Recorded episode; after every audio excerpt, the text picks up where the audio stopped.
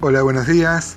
Como muchos de ustedes saben, soy Gustavo Sánchez y les deseo un feliz jueves, un día lleno de la presencia del Señor, que este día sirva para crecer, para capitalizar en experiencia, en comunión con Dios. Y hacemos bien entonces desde la mañana, temprano, reflexionar o seguir reflexionando acerca de este capítulo 42 de Isaías que seguramente tiene tanto que hablarnos. Ayer hablábamos de mm, cómo este texto mencionaba que no apagará el pabilo que humea, el siervo del Señor, ni quebrará la caña cascada, y Mateo lo, mm, lo, lo aplica a que él mandaba a la gente que era sanada, que era beneficiada por el ministerio de Jesús, a que no lo digan a nadie.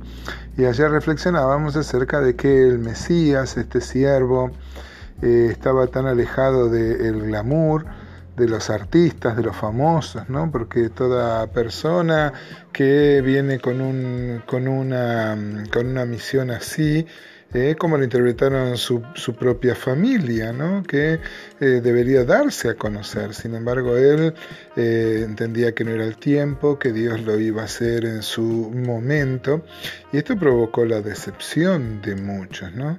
Recuerdo, debe andar circulando por ahí en, internet un escrito que yo hice hace muchos años que se llamaba El Blues de Santa Elena estaba basado en una frase de Napoleón muy interesante. Hay quien discute su autenticidad, pero este, dicen que lo escribió Napoleón cuando estaba este, preso en Santa Elena. Él dicen que dijo, conozco a los hombres y te digo que Jesús no es hombre, nos manda a creer y no da más razón que sus temibles palabras, yo soy Dios.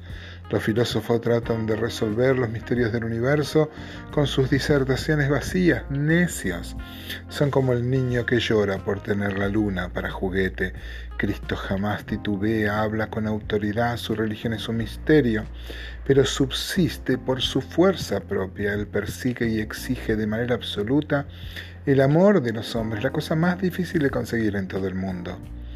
Alejandro, César, Aníbal conquistaron el mundo pero no tuvieron amigos. Yo mismo soy quizás la única persona de mi época que ame a Alejandro, a César y a Aníbal. Alejandro, César, Magno y yo hemos fundado imperios, pero ¿sobre qué? Sobre la fuerza. Jesucristo funda su imperio. Sobre el amor y en estos momentos hay millones que darían su vida por él.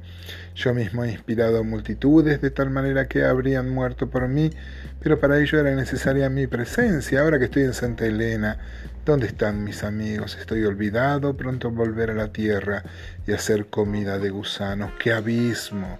El que hay entre la miseria mía y el reino eterno de Cristo, aquel que es proclamado, amado y adorado y cuyo reino se está extendiendo por toda la tierra. ¿Es esto la muerte?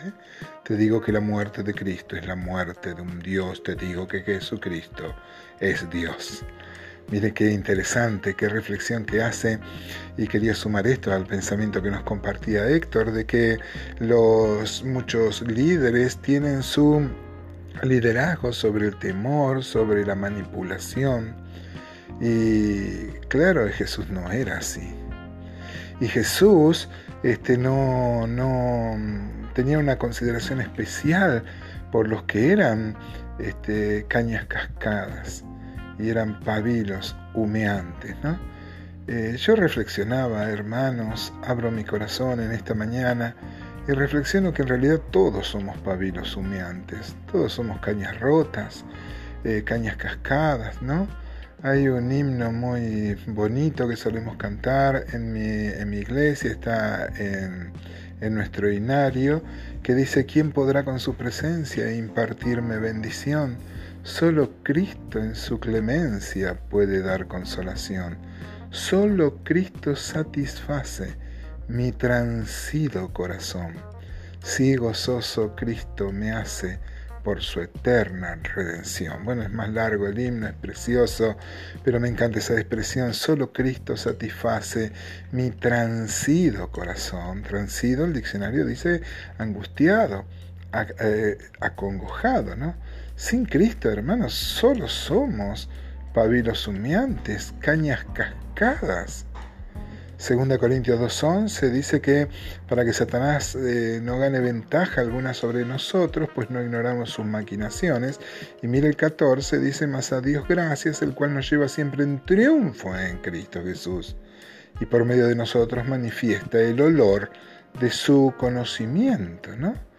Este, y va a acabar esta, mm, esta misión que revela el apóstol Pablo diciendo, y para, esta, para estas cosas, ¿quién es suficiente? Hermanos, sin Cristo solo somos cañas cascadas, somos solo pabilos humeantes. Una vez visité una iglesia invitado para tomar la palabra en, una, en, una, en un grupo de hombres, y hay iglesias que le ponen nombres, ¿no? A los grupos de hombres, de mujeres. A mí me sorprendió cómo llamaban a su grupo de hombres, lo llamaban justamente pabilos humeantes. Pabilos humeantes era el nombre. Qué linda forma de reconocer que sin Dios nada somos. Y es verdad lo que dice Héctor, que muchas veces en las iglesias no encontramos la consideración especial o el tratamiento a cañas cascadas, ¿no? A veces no somos como el Señor, que Él no iba a quebrar la caña cascada y nosotros quebramos la caña cascada, ¿no? Muchas veces ahuyentamos a las personas, muchas veces con nuestro legalismo, con nuestro con nuestra falta de consideración, ¿no? que nosotros somos caña cascada y si el Señor no nos hubiera restaurado y no, y no hubiera avivado ese pequeñito fuego que era nuestra vida, este, solo seríamos pabilos humeantes. ¿no? En los días previos reflexionábamos sobre ese pasaje sobre el cual quiero volver, quiero desandar, quiero revisitar. Isaías 41.13 dice, porque yo soy Jehová, Tú Dios, quien te sostiene de tu mano derecha y te dice, no temas, yo te ayudo, no temas gusano de Jacob. Oh vosotros los pocos de Israel, yo soy tu socorro, dice Jehová. El Santo de Israel es tu redentor. Mira lo que dice el Salmo 133, 25. ¿A quién tengo yo en los cielos sino a ti? Y fuera de ti nada deseo en la tierra. Mi carne y mi corazón desfallecen, mas la roca de mi corazón y mi porción es Dios para siempre. Claro, ¿a quién tengo? Si yo fuera, eh, si no fuera una caña cascada, este sería autosuficiente y nada más lejos de la realidad.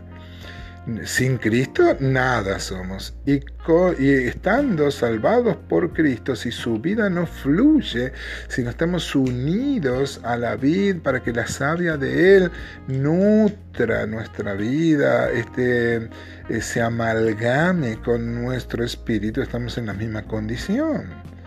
Este, el apóstol Pedro dice que si no sumamos, si no crecemos en la comunión con Dios, tenemos la vista muy corta y es como aquel que, mm, no se le han perdonado los pecados, ¿no?